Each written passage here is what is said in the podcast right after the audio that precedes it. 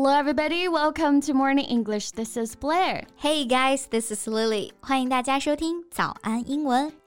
呃，贝贝，我今天想和你说说老司机的话题。嗯，这是多老的梗啊，有什么好说的呀？梗是老了，but we can learn something from it。啊哈，I got you，是想说“老”这个字儿英文要怎么表达是吧？没错，因为之前就有人把老司机翻译成了 old driver，但其实老司机这个梗嘛，并不是说司机年纪大，it means he is experienced in driving，其实是说人家开车很多年了哈，很有经验，so we can say experienced driver。嗯，这么一想呢，其实中文当中带“老”字儿的词啊，可真不少。重点呢是它们的意思也都不太一样啊，比如说老乡、哎老顾客之类等等。没错，要不说汉字是一门学问啊。So accordingly, the expressions in English are different without a doubt. Well, that's really worth talking about. 那今天我们就来一起聊一聊啊，这些带老字儿这些词儿在英语当中应该要怎么表达呢？Great，千万不要只会根据字面意思翻译成 old 啊。在节目的开始，给大家送一个福利。今天给大家限量送出十个我们早安英文王牌会员课程的七天免费体验权限，两千多节早安英文会员课程以及每天一场的中外教直播课，通通可以无限畅听。体验链接放在我们本期节目的 show notes 里面了，请大家自行领取，先到先得。嗯，那刚刚讲了老司机，有经验的司机呢，可以说 experienced driver 啊，这么来表示。Anyway, I'm not an experienced driver, though I've got my driver's license for over five years. Because you don't have much time to go for a drive, right? Yeah. You spend most of your time preparing lessons and teaching. 不过有失有得啊，You're a veteran teacher now. 嗯，资深还算不太上吧，可能还得等个几年啊。因为资深教师的形象好像就是要年纪大一点，是吧？Yeah. 那刚刚讲的这个词儿啊，我觉得很好，veteran，v e t e r a n，它表示资深的、有经验的，have been involved in a particular activity for a long time。没错，老司机这个梗嘛，还可以指人在某个方面。 非常有经验，不单是开车这件事啊，这时候呢就可以用 veteran 来表达了，like veteran teacher 就是资深的教师，veteran employee 资深的员工，veteran athlete。资深的运动员。嗯，那我们也可以用这个短语啊，a veteran of something。那这里的 veteran 就是一个名词了。For example, he is a veteran of this industry as he has been working there for twenty years。嗯，干了二十年了，确实是这个行业里的老司机了，老手。嗯，哎，老手直接翻译过来是 old hand，这个表达看上去好像是错的啊，但其实呢，它是对的，可以指经验非常丰富的人，在某些方面呢经验丰富，我们就可以说 be an old hand at something。For instance, she is an old hand at photography, so many girls approach her for photo shoots. 现在很多女孩子都是愿意花高价去找那种有经验的摄影师拍照的啊。Right.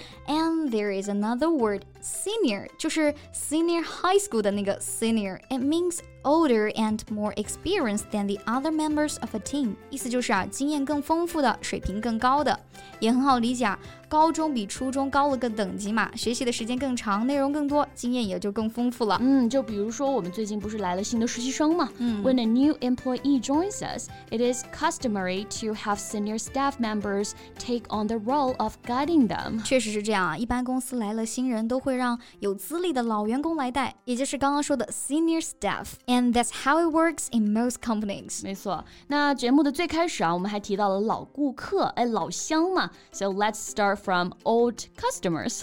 故意的吧，大家不要被误导了哈。老顾客，it means the customers who go to the shops or restaurants regularly, like three times a week or even more. 嗯，所以我们可以用 regular customers 来表达。对，老顾客其实就是经常去那个店的客人。So that is to say, regular customers, or we can use loyal customer. Yeah, loyal customers 忠诚的客人啊，每次都选择这个店，非常忠诚，那肯定也是老顾客啦。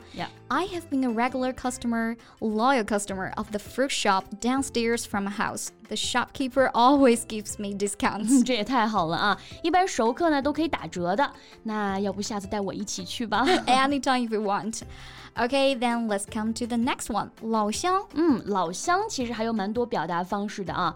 The first one that comes to my mind is countryman, a person from your own country。不过这个表达一般是在国外的人用的比较多。准确的来说。 说呢是同胞这个意思。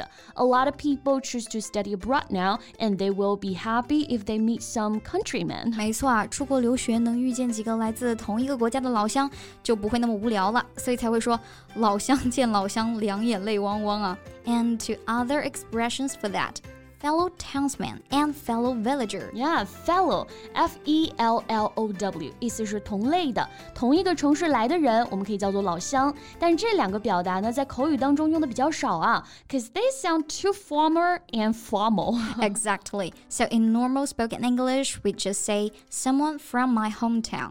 没错，直接用最简单的表达就好了啊。She is from my hometown 就可以表示，诶，她是我的老乡。 哎，Blair，、嗯、你平常会听说唱吗？呃、uh,，Not often. So why? 说唱里面不是经常会出现 homie 这个词吗？嗯、现在大多数用来指好兄弟啊、好朋友，但是这个词啊，同样也有表示老乡的意思。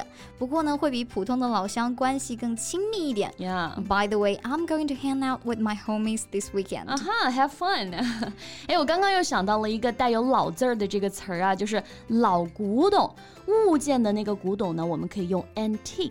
A N T I Q U E 来表达，但要说这个人是个老古董，思想保守，思想非常老套，对不对？那我们可以用这个词，a stick in the mud。没错，stick 就是棍子的意思 ，a stick in the mud。字面意思啊，就是一根棍子牢牢地插在了泥巴里面，没有松动的余地，所以呢就被引申为了固执的人、老套死板的人，也就是我们说的老古董。 Right. My dad is a stick in the mud. He wants me to get married early, but it's impossible. I totally get you. OK，那我们今天分享了老司机、老顾客、老乡，还有老古董的英文表达啊。Most of the expressions do not include the word old. Yeah, so when we do the translation, it's important to grasp the essential meaning rather than relying on the literal translation. I agree. 翻译一定要理解一个单词或者句子真正的含义啊，而不是看它的字面意思。那大家还知道有什么一词多义的表达呢？欢迎在评论区告诉我们哦。嗯，这里的“义”是翻译的“义”哈。And that's all we have for today. So thank you so much for listening. This is Blair. This is Lily. See you next time. Bye.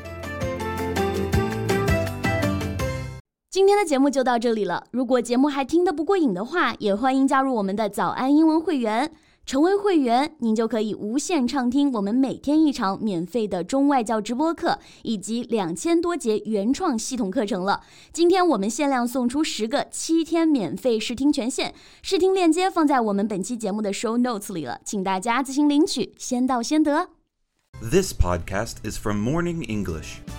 学口语就来早安英文。